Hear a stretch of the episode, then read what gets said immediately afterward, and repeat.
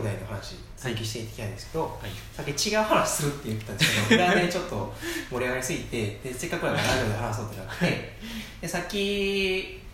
まあ、何をもって信用してもらえるかみたいな話はいがあって、で急に職人がそういうものじゃない価値を歌い出してもなんかうさんくさいみたいなことを言っていてはい。でそこで僕が気になったのがじゃあそのうさんくささって誰から見たうさんくささなのかっていう話はい。をしてたんです。でそうなった時にじゃあ自分が自分に対してうさんくさいって思うっていう話がまず一つあってはい。でもう一つは自分のことを理解してくれてる人はい。でもうさんくさいって思うのか、はい。でもっと大きいところで言うと全然自分と触れ合ったことのない人からしてはい。うさんくさいのか。っていうその、まあ、大きく分けて3つのレイヤーがある段階があるんじゃないかなと思っていてはい。でそれをこう有事にいろいろ話していくとまず自分が自分にはそのうさんくさいとは思わへん気がすると。はい。で自分に近しい例えば僕とか浩平とか、はい。お世話になった先生とか、はい職人の方とかは、はい。おさんくさいと思わずに理解してくれるだろうと。はい。でそうなった時にもう一個あるのはその自分のこと知らない人はなんかうさんくさいって思いそうみたいなはい。ところがあってででそこで僕が思ったのはじゃあその近い人が理解してくれてるんやったら大丈夫やろっていう話うんな気がしていて、うんでそれやっぱり、まあ、職人が個人の仕事っていうと面が大きいから、まあ、フリーランスに近いからはい。走れるところなのかなっていう気はしていて、うんで多分大企業でできへん。なるほど大企業やったらその東北の人がどう思ってくれるかっていうのがすごく大事で。でそこでユージと話してたのがじゃあ自分の身の回りがうさんくさいと思わへんと信じてくれると。どはい。でそこからまず走り出していって、うん。じゃあその遠くの人にどう理解してもらえるかみたいななんかそのプロセスの作り方というかそういう文脈の作り方、まあ、建築的に言うとこうコンテクストの作り方みたいなところに、きっとこうデザインがかかるんじゃないかなみたいな。どうやってその自分のうさんくささを笑っていくかっていうなんかデザインがいるんじゃないかなと話していました。はい。でそうした時にえっとこれってデザインなのって本当にデザインなのって話が出てきて、うん。で何がかっていうと、まあ、僕らがこうラジオやってるのも、まあ、今のこう身の回りの近い人からはい。に理解してもらって始めていって後から遠くの人の理解も得ていくっていうやり方ってなんかデザインっていうよりもなんかもうちょっとこう違うものじゃないか。デザインっていうのは、うん。まあ、問題解決的で,、うん。でもうちょっと答えが明確にあってそれを埋めていくと。はい。で僕らがやってるのは答え分からんけどとりあえずやりながら答え考えてみようみたいな。答え探していこうみたいななんた宝探しじゃないけどはい。なんかそういうことなのかなと思った時にきっと僕らがやってることはデザインっていうよりも芸術に近くってでその境目でうん。僕らが大学で学んでいた芸術工学みたいなはい。ところにあるのかなっていう話をしていてだから芸術っていうのは僕の感覚で言うと、まあ、自分だけの答えを探す作るっていう話で、あ。デザインっていうのはその答えを出すプロセスみたいなことをはい。科学的にというかちゃんとこう理論を持ってやっていくみたいな、まあ、話があるのかなと思っていてで僕らがやってる答えを出すためのプロセスを考えるみたいな。はい。で、まあ、建築でいうとスタディ的というかでそれをちゃんとデザインしようみたいな話があって、でそういう自分だけの答えっていう話と、まあ、その答えの導き方を考えるっていうその、まあ、デザインと両方合わさっているのかなっていう話をした時に、浩平ユージの、まあ、この間、いゲスト。実際来てもらった人に、ユージが考え方が全然違うって話をされたらしくてはい。でそれ何だっけ？まあそうですね。例えば、まあ、さっき言ってた答えを導くためのプロセスを、えーっと考えるっていうところもそうなんですけど、まあ、答えが出たな出たんですけどそこのプロセスっていうところがいまいちこう分からへんみたいなものって多分あったりすると思うんですよ。飛行機とかって。うん。例えば、まあ、飛行機って飛んでるんですけど、えー、となんで飛んでるんやろっていうのがいまだに解明されてないみたいなところ。で僕らはやっぱりそこをやっぱりなんていうんですかねプロセスをしっかり、うん。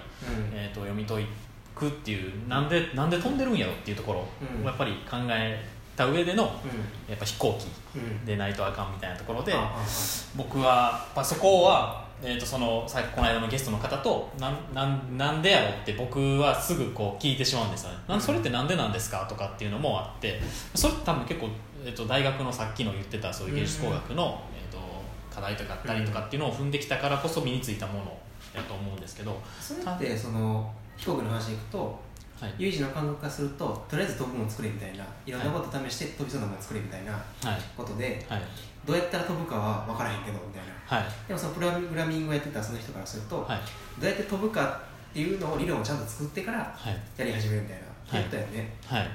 でプログラミングの方は、まあ、目的として飛ぶ飛ぶっていうことが達成できた、うん。で、まあ、そこのじゃあなんで飛んでるかっていうプロセスは別にまあよしとして、まあ、飛んでるからよしいらんやっていうので,、うんうんうんでそそこでもうえっ、となんそもの経過は別にはい、もう飛んでるらからいいんやっていう、まあ、ぶ結構物理学的な多分考え方やと本人は言ってて。でうん。僕らの対して僕らのそういうプロセスとかなんでなんやろなんでかっていうところを考えるっていうところうん。まあ、すごくこう数学的な考え方やっていうでそれをところを言ってて作るときは例えば有事やったら、はい。あのーどうやったら飛ぶか分からないけどとりあえずいろいろ試して作れみたいな話で,、でプログラミングの人やったら答えを持ってから作ると、はい。でもう一個出来上がったものを分析するときは、はい。有事やったらなんで飛ぶのかっていうのをいろいろ考察するはい。知りたくなる。で、プログラミングの人やったらもうできてんのが別にええやんみたいな、はい。他のことやろうぜみたいな、とそうですね。そういう思考とだよね。飛んでもう、はい、飛んだよしみたいなところでなんかだそその思考プロセスとしては有事の場合はそのとりあえず飛ぶものを作れみたいな後から何でか考えようみたいな。はい。ことだよね。そうですね。そこうんまあ飛行例えばそれが例えばの飛行機やったんですけど、まあ、基本はやっぱり、えっと、僕もそのプロセス見ながら作っていくのは大事にしてるんですけど、まあ、今回そういう例えばが飛行機やったんで、うん。なんかそこはちょっとなんていうんですかねなんかいやいやねその有事意見がが違うというか。プログラマーの友達から言われたのはなんでそんななんでって気にするの？みたいな、はい、そこを気にするんやみたいなところを言ってくれてて。すごく。でさっきこうさっきまでここさっきここまで話してて、はい。でここで僕の持論があるんですって話したのに、はい。まあ、せっかくやからラジオで。ということになったんですけど。言っててでこれ僕の持論ではい。あって、まあ、裏話なんですごいマニアックな話になっていくんですけど最近というかちょっと前に仏教の教えのはい。話の本を読んでてえ実は面白いなと思って悟り。ーはい。悟りって何みたいな話があってでこれってなんかこう自分が世界の中心じゃないって認識することらしいんですよ。はい。でその煩悩ってあるじゃないですか。煩悩の一番厄介なのも自分中心やったかな。自分を中心に考えるっていうところが一番の大きい煩悩で、そこを取り払えたらあの悟りやと。はい。でこれはすごく面白いな考えなと思ってて。で、まあ、そこから輪廻転生みたいな話もいろいろ入ってるんですけどこの時にこうやってすごく科学と近いっていう話の本なんですよ。はい。で科学も人間が中心の世界地球とかこの世界のルールじゃなくてで本当はこう世界っていう中にこう隠れたルールがあると。それは物理法則とかそういうのそういうのを科学っていうのははい。そういう知的な感情みたいなことを抜きにして冷静に探していくと。はい。で科学の役割はこのそのルールを導き出していくこと。でその時に人間中心の世界っていうふうな考えが全部捨てて何が世界を作る基準なのか。で割と宗教だと、まあ、神が中心だとかいろんなことがあるんですけどそういうねちゃんとしたルールを探すっていうのが科学の中にあって。でそうやってさっき言ってたそのなんでなんでなんでの積み重ねなんですよね。なるほど。科学ですね。確そうそうそう。分子があって、はい。じゃあ分子の構成原子が見つかった素粒子が見つかったみたいな。そうやってなんでなんでなんでの繰り返しでで一つの本質みたいなことを探そうとする、はい。でこれでここまでは本で読んだ話でこれを見た時にあデザインってこういうことなのかなデザインというか、まあ、芸術工学というか僕らがやってるのってこういうことなのかなって思った時に、まあ、科学っていうのは世界を構成するルールみたいなものを導き出していくはい。話でで芸術工学みたいななんか芸術それはアートも一緒だと思うんですけどっていうのはなんかこう自分が世界の中心にいないっていうことを分かりながら世界のルールを作っていくことなのかなって気がしていて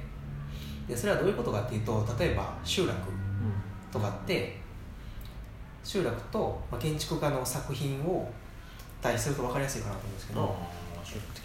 建築家の作品。っていうのは、まあ、すごく極端な話をするとある作家性に特化したものを作ると。はい。でその時にそこに住んでいる人とか気候とか、はそういうものは全く抜きにしていはい。作るっていうこともできちゃうわけじゃないですか。できますね。でもともとその建築家の始まりっていうのはそのもともと権威を持ってた王様とか貴族とかはい。でそういう人たちが権威を持ってた時にその権威を知らしめるための建築を建物を作れみたいなところから始まっていて